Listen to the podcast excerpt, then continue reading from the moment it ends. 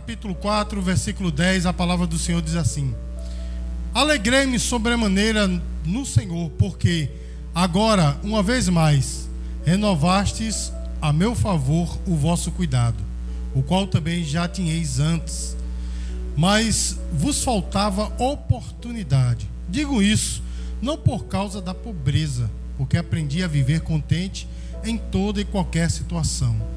Tanto ser estar humilhado, como também ser honrado. De tudo e em todas as circunstâncias, já tenho experiência. Também tenho de fartura, tanto de fartura como de fome, assim de abundância como de escassez. Tudo posso naquele que me fortalece. Eu vou ler novamente o 13, depois a igreja repete. Tudo posso naquele que me fortalece. Tudo posso naquele que me fortalece. Amém. Rivolta ali, entra ou não entra? Deixa ele entrar. Amém. Obrigado, meu irmão. Glória a Deus. Irmãos, eu quero contar uma história muito interessante de três irmãos em Cristo. Marcelo, repita aí, Marcelo. Não, eu não vou fazer isso porque eu vi um vídeo hoje, né? Do pastor que mandava repetir, o povo ficou meio chateado. Então eu vou parar com isso. Mas o nome de um, da, da de um deles era Marcelo, certo? O outro irmão, a outra irmã em Cristo era a Márcia e tinha também o Pedro. Esses três irmãos, eles congregavam numa mesma igreja, irmãos, uma bênção. Os três uma bênção na presença do Senhor. E a Marcela, irmãos, a Márcia, desculpe, a Márcia, ela trabalhava em determinada empresa, mas ela estudou muito, ela fez diversos cursos, ela se esforçou, ela ganhava bem naquela empresa, já ganhava bem, mas daqui a pouco, irmãos, por causa dos seus cursos, do seu empenho, de como ela era profissional, de como ela exercia bem a sua profissão, ela foi é, promovida a um cargo maior ganhando o dobro do que ela ganhava e com mais status na empresa e tudo. Irmãos, e essa irmã, ela era uma bênção na igreja, não é? E ela ficou muito feliz com tudo isso que, que havia lhe dado, mas ela tinha, que Deus havia lhe dado, né? Mas veja só, irmãos, ela tinha um, um, grave problema, ela reclamava de tudo, porque ela queria essa promoção e ela ficava reclamando, mas será que eu não vou ter essa promoção e tal? E quando ela teve a promoção, ela a carga horária dela aumentou, e aí ela começou a reclamar da carga horária, aí reclamava dos materiais que tinha, aí reclamava de uma coisa, de, de A, de B, da arrumação do escritório e tal, mas ela estava muito feliz, irmão, porque ela ganhava um, um dinheiro substancial, muito bom, né? e estava numa posição que ela queria estar. Mas olha só, irmãos, o que é que acontece? A carga horária dela aumentou, Portanto, ela parou de ir à igreja dia de semana, porque ela dizia: Não, cheguei em casa tão cansada e tal. E aí, quando eu tomo banho, aí dá aquele cansaço, eu janto, tomo banho, não vou à igreja dia de semana.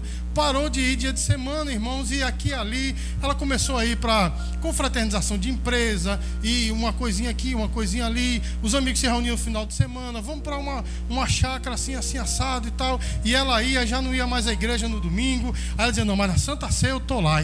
Aí parou parou de ir também aos domingos, mas ia na Santa Ceia. Mas de repente, irmãos, no dia da Santa Ceia tinha um negócio, tinha um jogo de futebol. Ela começou a namorar com um rapaz que não era crente. E aí o rapaz, mas vamos pro jogo, rapaz, e tal. E ela chegava em casa atrasada e tal. Aí depois ela parou e pensou assim: Poxa vida, as coisas estão tão bom para mim, eu não vejo mais sentido de ir à igreja. E aí parou, irmãos, de ir à igreja. Mas desse grupo havia uma outra pessoa, um irmão chamado Pedro. E esse irmão também era uma bênção na igreja, irmão, uma bênção. Mas esse irmão, meus queridos, ele trabalhava num depósito, tipo desses atacadões que tem por aí. E o trabalho era muito pesado, irmão. E ele ganhava apenas um salário mínimo. Irmãos, e era trabalho pesado, trabalho braçal. Descarregar aquelas caixonas, botar as caixonas em cima né, de, de, de engradados e, e repor nos, nos locais. O irmão sabe que existem grandes engradados nesses locais, né? Que precisa ser colocado. É um trabalho braçal terrível. Irmãos, e muita hora extra, patrão ruim. E ele reclamando de tudo, reclamando do salário e tal, e reclamando dos amigos, porque os amigos eram muito devassos, só ele era crente ali no meio daquela, daqueles é, trabalhadores braçais, e era muita piadinha imoral, e era muito. É, conversa sobre é, é, aventuras sexuais, e ele ali no meio, diz, meu Deus do céu, mas ele esperava assim, não, mas peraí, eu, eu sirvo a Deus na igreja, vai acontecer alguma coisa, eu vou sair desse, desse, dessa, dessa função, eu vou ser promovido, e, e lá vai, e nada acontecia, nada acontecia, até que um dia um amigo chegou e disse assim, rapaz, vamos, vamos para um, uma balada aí, um batidão, esse final de semana, ele disse, não, porque tem culto jovem, tem que estar lá. Um negócio de culto, homem, vamos. Aí ele parou e pensou assim: mas peraí, eu tenho servido a Deus, eu tenho orado, eu tenho buscado, nada tem acontecido. Eu continuo na mesma função, mesmo salário, sabe uma coisa? Eu vou. E foi, meu irmão, e para ele foi aquela alegria, aquela festança. Os amigos lá, ah, o crente, aí, vai, chegou o crente, então vamos se divertir. Foi aquela coisa boa. Ele disse: sabe uma coisa? Eu, eu não vou, não vou mais para a igreja, não. Vou ficar aqui nesse batidão e não acontece nada, eu continuo do mesmo jeito. Irmãos, se afastou do evangelho. Aí tem o terceiro deste grupo, que é o nosso irmão Marcelo. E o irmão Marcelo era o chefe da Márcia. Amém, irmãos? Então ele ganhava já o dobro da Márcia. Ele era um cara extremamente assim, né? É, tinha um salário muito bom, ele era um cara muito abastado. E ele era o chefe da Márcia e foi ele que promoveu a Márcia. Olha só, irmãos, ele promoveu a Márcia. E mas ele era uma benção, estava na igreja e tudo, e ele viu a Márcia se afastar da, do evangelho e tal, ficou muito preocupado, mas ele já a, a Márcia, apesar dele ter é, promovido ela, já não tinha mais é, contato com ele, já estava em outro setor, e ele, poxa vida, a irmã veio a pandemia, aí o que é que acontece? Ele ficou em casa, né? Passou a viver do auxílio do governo, e aí, meu irmão, quando é, a pandemia arrefeceu, né? acabou. Quando ele voltou a trabalhar, contenção de despesas, vamos cortar os maiores salários, pum, ele foi demitido. Aí o que é que acontece, irmão? Ele simplesmente botou para orar, né? Para buscar em Deus e tal. Irmão, não se abria porta para ele na mesma função de gerência dele. E ele dizendo, meu Deus, e aí? Como é que fica? E orou, buscou e tal. Aí abriu-se uma porta, irmão, sabe aonde? No depósito. No depósito. E ele passou a ser companheiro do irmão Pedro. E ele passou a trabalhar braçalmente, ganhando o mesmo salário. Mas só que um dia, irmãos, em conversa com Pedro, que já estava desviado, e Pedro disse: Meu irmão, como é que tu pode viver assim? Tu era um gerente de uma empresa, ganhava muito bem. Eu conheço você, eu sei, sei do carrão que você tinha, até você teve que se desfazer e tudo. E aí, como é que tu vive? Ele disse: Meu irmão, graças a Deus que ele abriu essa porta. Estou conseguindo viver porque Deus abriu essa porta. Meus amados, veja só, essa, essa história desses três irmãos serve, meus queridos, como base para que nós possamos entender como as pessoas elas vivem, não é, irmãos?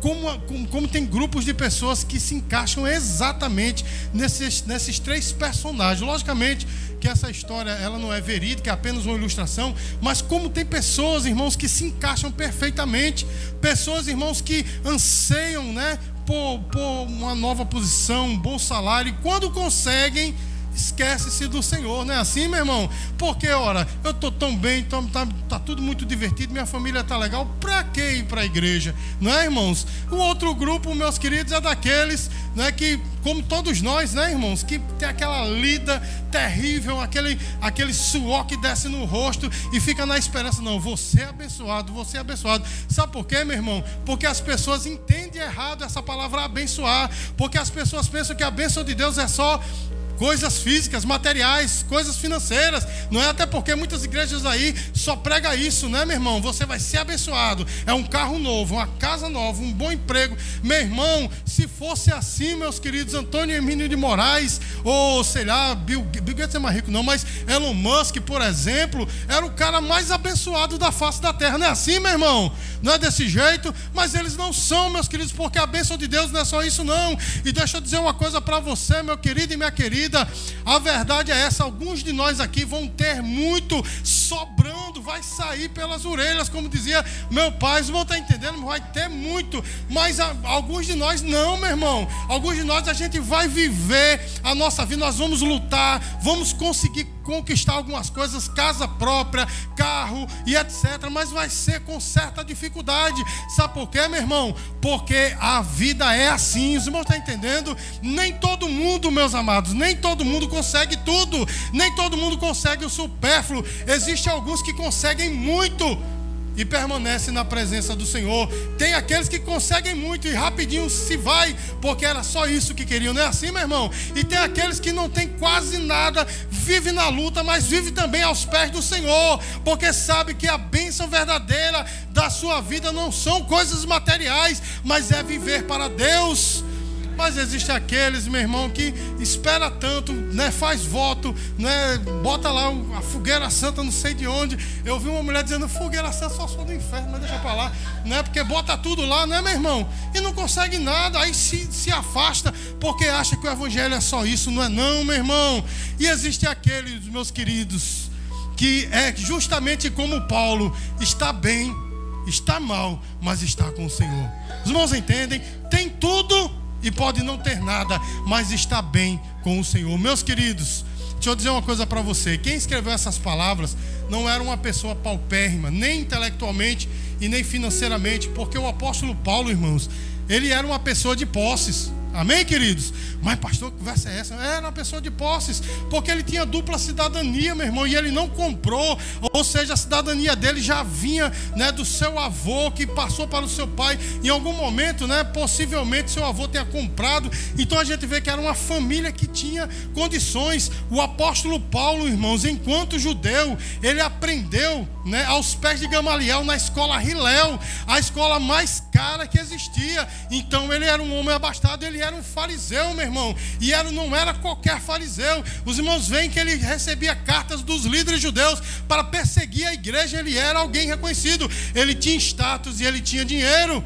Os irmãos entendem, irmãos? Então, ele passou pela experiência de ter tudo, mas também ele passou pela experiência de ter nada, porque quando ele recebeu Jesus como Salvador, as coisas mudaram, a fama dele mudou, ele já não tinha mais status. Os irmãos estão entendendo? Nem os irmãos em Cristo queriam mais andar com ele. Quando ele se converteu, a Bíblia diz que os irmãos ficaram, esse caba, esse, esse caba não, que eles não são.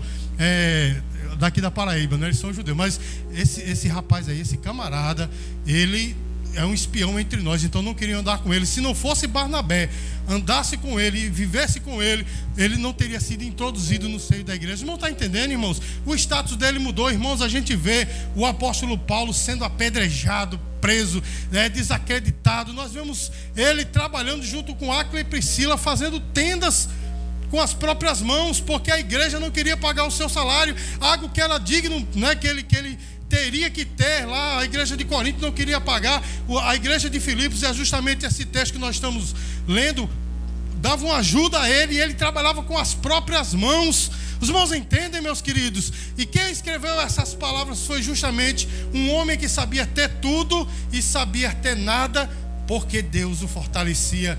Porque deixa eu dizer uma coisa para você, meu irmão: não apenas ter nada é uma tentação. Deixa eu, deixa eu formular direito. Às vezes, irmãos, quando a gente não tem nada, a gente tem a tentação de se afastar, de dizer, poxa vida, eu sofro tanto. É tanta gente abençoada e pessoal, as, as, pessoas do mundo têm tanto e eu tenho tão pouco e quer se afastar, não é assim, meu irmão? Porque olha assim, para que sentido tem eu viver minha vida assim e não ter o que eu quero ter? E se afasta. Mas existem aqueles também, meus queridos, que sabem que a, a abastança também é uma tentação.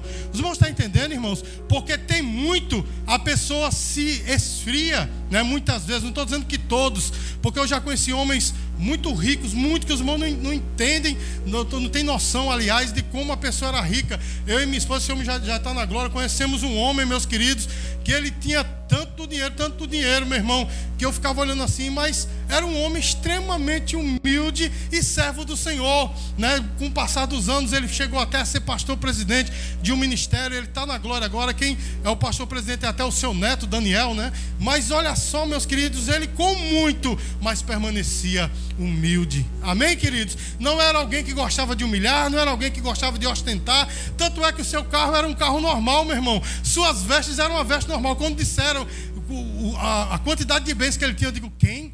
Eu vou dizer o nome dele que já está na glória, irmão, irmão João Jorge, que ele era só irmão quando eu conheci. Irmão João Jorge tem estudinho, tem, eu digo que tem nada.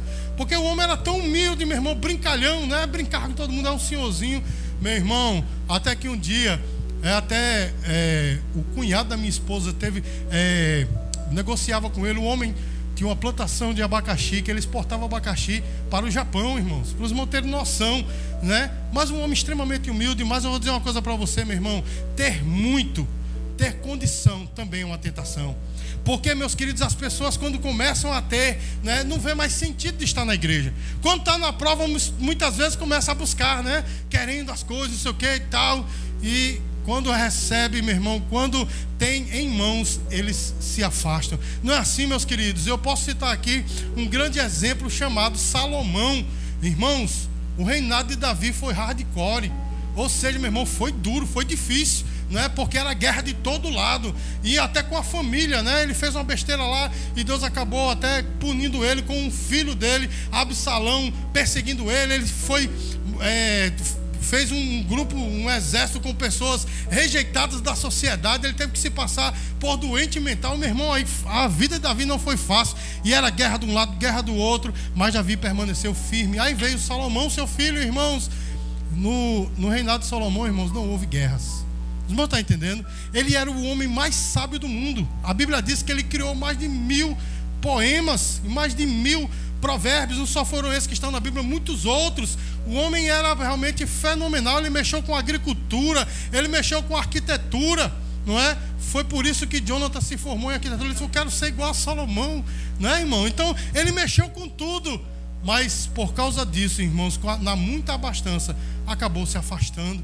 E se os irmãos lerem a literatura aqui dele, que está na Bíblia, e lerem lá em Eclesiastes, o último livro que ele escreveu, no finalzinho está lá: todas as coisas, a soma é teme a Deus e guarda os seus mandamentos. Porque ele começa a dizer: tudo isso, meu irmão, é igual a correr atrás do vento.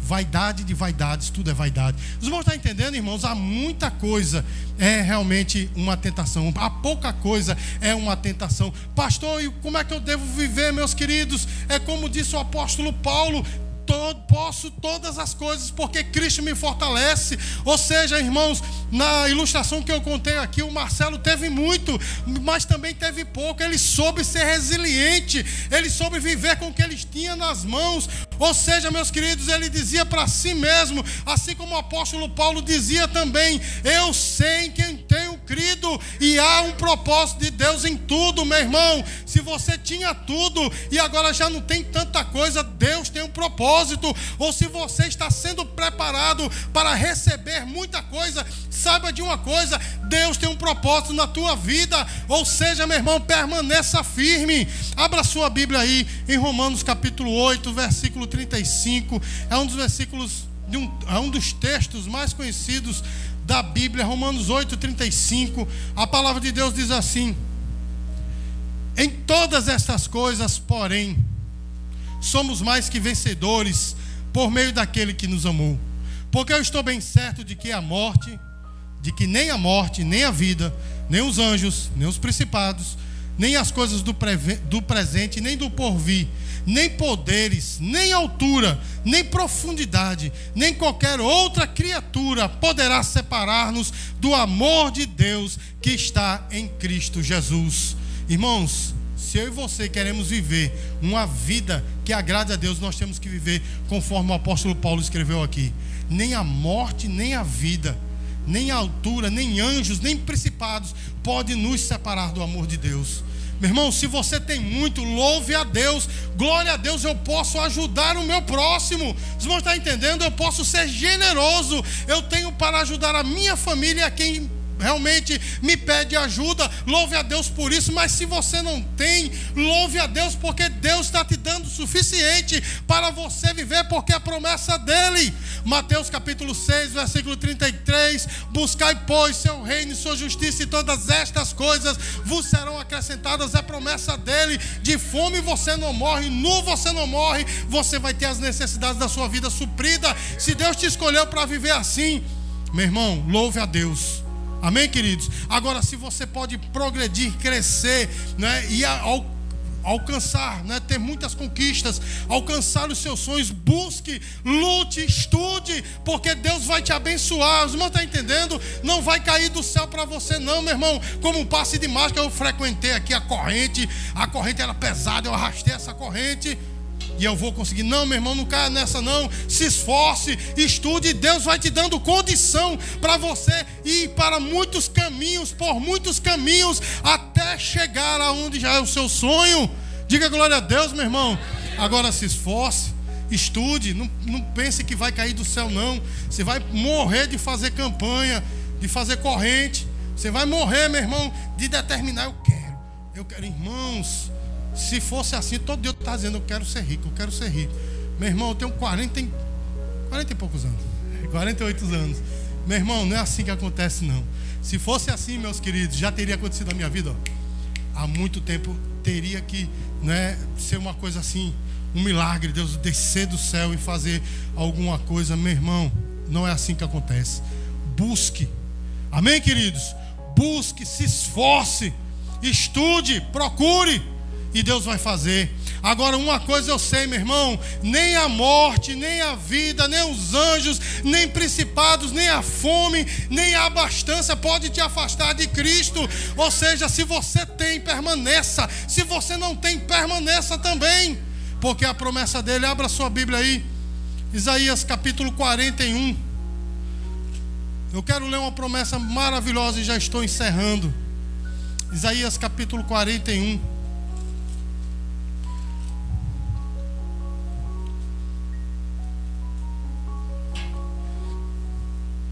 Glória a Deus. A palavra de Deus diz assim: Não temas, Isaías 41, versículo 10. Não temas, porque eu sou contigo. Não te assombres, porque eu sou teu Deus. Eu te fortaleço e te ajudo e te sustento com a minha destra fiel. Essa é a promessa para todos nós, meus queridos. Nós tendo, ou se nós tivermos tudo, ou se nós tivermos bem pouquinho, essa promessa é para nós. Porque deixa eu dizer uma coisa para você, irmãos, a gente entende muito errado a prosperidade. Quando se fala de prosperidade, parece que os olhos fazem igual aquele desenho animado, né? Aquela cifra assim, tchim, aquele caixa, prim, né? Meu irmão, prosperidade não é isso não, meu irmão. Prosperidade é mesmo que você tenha um salário mínimo, nós podemos nos manter. Os irmãos estão entendendo? Podemos sobreviver. E Deus vai dando, meu irmão, alívio aqui e ali. Não é assim, meu irmão, uma hora extra que surge, um trabalho além, né? Às vezes a pessoa tem dois trabalhos, igual a Natan, dois trabalhos, né? Igual a Rochelle, né? Dois trabalhos, dois empregos, né? Não é assim, meu irmão? Deus vai fazendo isso é prosperidade, meu irmão. Ainda que tenhamos pouquinho, a gente consegue se manter, consegue abençoar a obra de Deus. Os irmãos estão entendendo? Consegue fazer o bem ao próximo. Porque eu vou dizer uma coisa para você, meu irmão, já vi acontecer. Um irmão chegar na casa do outro, os dois na prova. Um saiu de casa e disse: Eu vou na casa do irmão lá, porque o irmão lá né, vai ter alguma coisinha. Chegou lá, o irmão estava na prova também. E a esposa do irmão disse: Pronto, agora deu. Correu lá, meu irmão, pegou aquele cuscuz maravilhoso. Aí tinha uns ovinhos, um cuscuz, aí fez uma farofa. Meu irmão, pense no jantar. Mas eu vi acontecer. Pense no jantar maravilhoso. Porque, meu irmão, mesmo tendo pouco, você pode ajudar o seu irmão. Você está entendendo, meu irmão? Isso é ser próspero. E essa promessa aqui começa dizendo: Não temas, porque eu sou contigo. Saiba que em qualquer situação, você tendo muito ou tendo pouco, o Senhor está com você. Se você passar pelo vale da sombra da morte, Ele está com você. Se você passar pelo monte da vitória, Ele está com você. Então tenha essa certeza, Ele está comigo. Irmãos, eu digo isso apontando para mim mesmo. Se nós tivéssemos a consciência de que Deus está conosco, a maioria das besteiras que a gente faz nós não faríamos, não é, meu irmão? Porque às vezes quando a gente vai fazer aquela besteira, se dissesse, opa, Jesus está comigo, Ele está me vendo. Eu garanto uma coisa: a gente não queria fazer as besteiras que a gente faz. Não é assim, meu irmão. Mas Ele está conosco. Ele diz aqui: Não te assombres, porque eu sou o teu Deus. Irmãos, existe coisa mais inibidora do que o medo. Existe, meu irmão? Não existe. E eu não estou falando de medo de coisas materiais, mas às vezes a gente tem medo né, do novo, né, de enfrentar as coisas novas, medo do que pode acontecer. Meu irmão, tem gente que fica, nem aconteceu, mas já fica com medo do futuro. Eu sou assim, meu irmão. Porque os irmãos acham que eu tive crise de ansiedade, nem aconteceu. E eu já estou dizendo, meu Jesus vai ser tão ruim. Meu irmão, nem passou, deixa pelo menos passar, basta cada dia o seu mal. Os irmãos estão entendendo? Eu tenho aprendido isso a cada dia, meu irmão. Não te assombres, porque eu sou o teu Deus. Seja qualquer situação que você vai passar, Deus está com você. Ele é o teu Deus, irmãos. Ele é o nosso Deus. Ele é o nosso Deus. Ele não é apenas o nosso Senhor, não. Porque se ele fosse apenas o nosso Senhor, ele também é nosso Senhor. Mas se ele fosse o nosso Senhor, ele estaria distante, sabe, irmão? Aquela, aquele relacionamento de servo e Senhor. Né? O, o, Senhor pode até ser bom, mas não é a mesma coisa. Mas Ele é além disso, Ele é além de Pai, Ele é o nosso Deus.